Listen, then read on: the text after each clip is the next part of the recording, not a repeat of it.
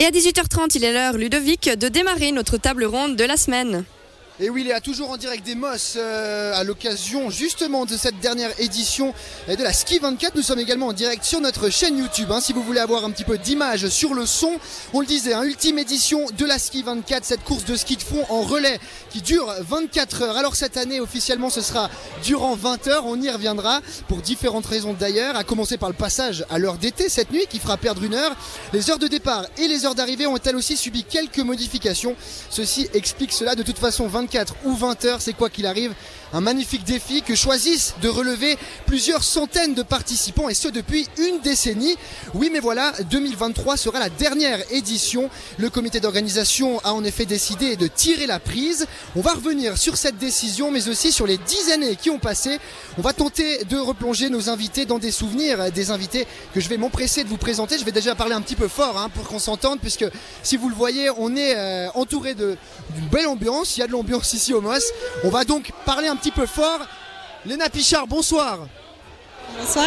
Vous êtes euh, membre fondatrice euh, du comité, vous êtes membre aussi du comité d'organisation. Bienvenue dans cette table ronde. Frédéric Grandjean, bonsoir. Oui, bonsoir. Vous êtes également membre fondateur du comité d'organisation. Bienvenue à vous. Et enfin, Jovian Ediger, bonsoir. Bonsoir à tous. Ancien fondeur professionnel, membre de l'équipe nationale durant près de 12 ans et surtout participant de cette Ski 24. Bienvenue à vous.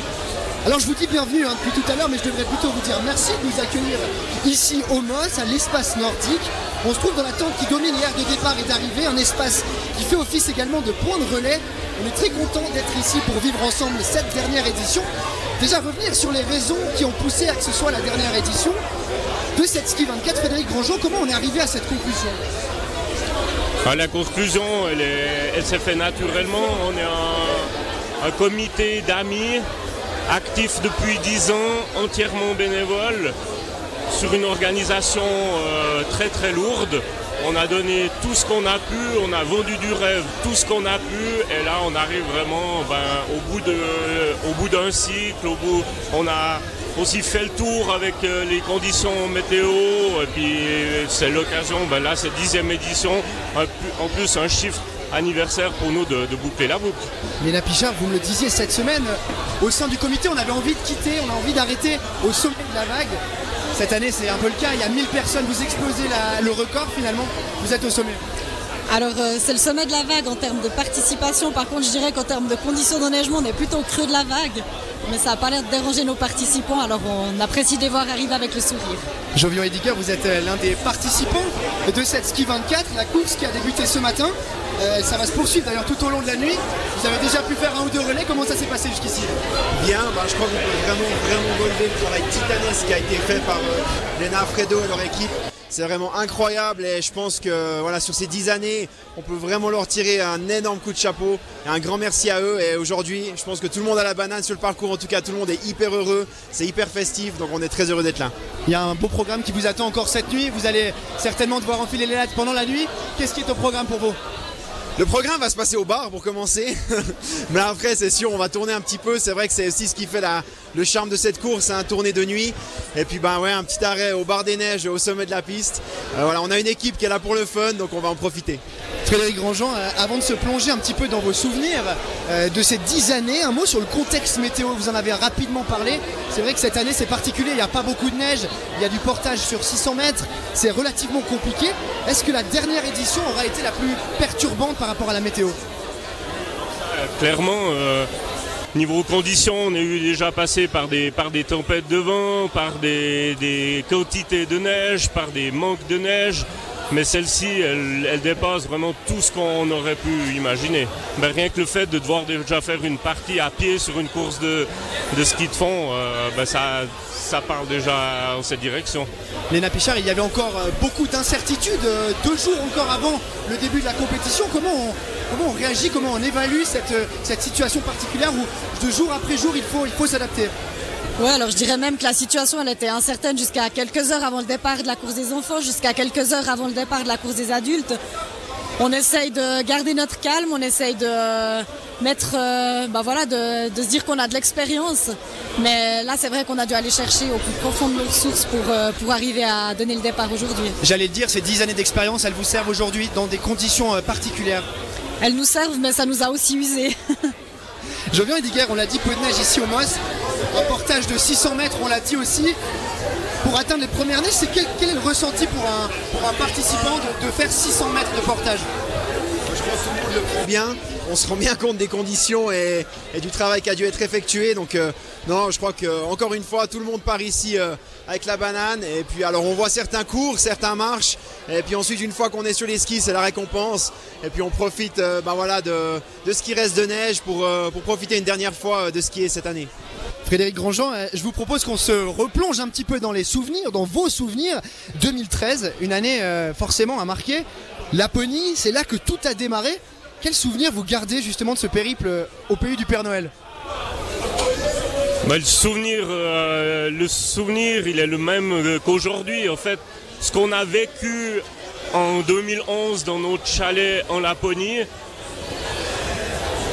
dans notre groupe d'amis, c'était, euh, on a tellement euh, s'amusé, on a tellement savouré et tout que de pouvoir, c'était clairement le but dès le début, c'est ce qu'on a vécu là-bas, pouvoir le faire bénéficier une quantité de gens.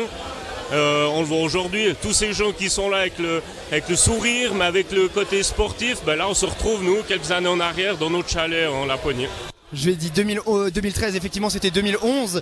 Euh, ce voyage en Laponie qui a, fait naître cette épreuve, cette ski 24. Jovian Ediger, c'est quoi votre, votre premier souvenir à vous? On le disait tout à l'heure, vous aviez pris part à la première édition de la, ski 24.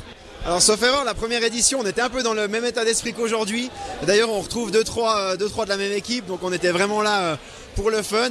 Et puis derrière, euh, ah, on a joué quand même une fois la gagne, donc on l'a quand même remporté une fois avec, euh, avec le ski club. Donc ça, c'est une belle fierté aussi. Euh, mais oui, non, moi le souvenir, c'est vraiment ça. C'est la fête de fin de saison. On parlait du groupe d'amis. À l'époque, on avait cette tradition entre nous de s'organiser une fête de fin de saison. Ben, ils ont réussi à créer quelque chose d'incroyable en, en, alliant en fait l'esprit de compétition, ce projet fou et vraiment cette fête du ski de fond.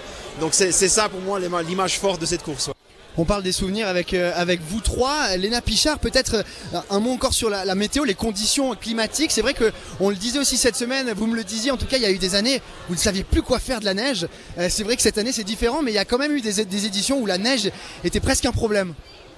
Oui, alors les éditions avec des conditions météorologiques où il s'est rien passé du tout, puis tout était tranquille, ça on n'a pas eu le droit de les avoir. Ouais, des fois, on, s'est retrouvé euh, la nuit à devoir se relever pour peler les tentes les nuits avant les compétitions. Donc, on a vraiment vécu euh, tous les scénarios.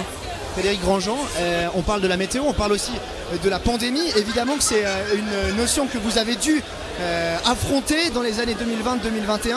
Ça fait partie aussi de l'histoire de la Ski 24, cette pandémie. L'histoire. voilà, nous, on, on s'est retrouvé à annuler notre manifestation dix jours avant. Quand on travaille dessus pendant une année, ça fait mal, ça fait très mal, ça fait très mal cinq minutes. Quand on a dû prendre ces décisions, on était euh, seul avec Léna justement dans un bureau. On a pleuré une minute et après on a dit bon ben maintenant on y va de l'avant, c'est une expérience comme une autre, profitons de cette expérience, ce sera une expérience de plus pour nous si dans un futur on devait l'annuler. Et puis finalement, euh, on s'en est très bien sorti. Et puis euh, on a su rebondir l'année d'après en proposant une manifestation euh, différente, mais at home ou avec un autre concept qui a lui aussi énormément plu.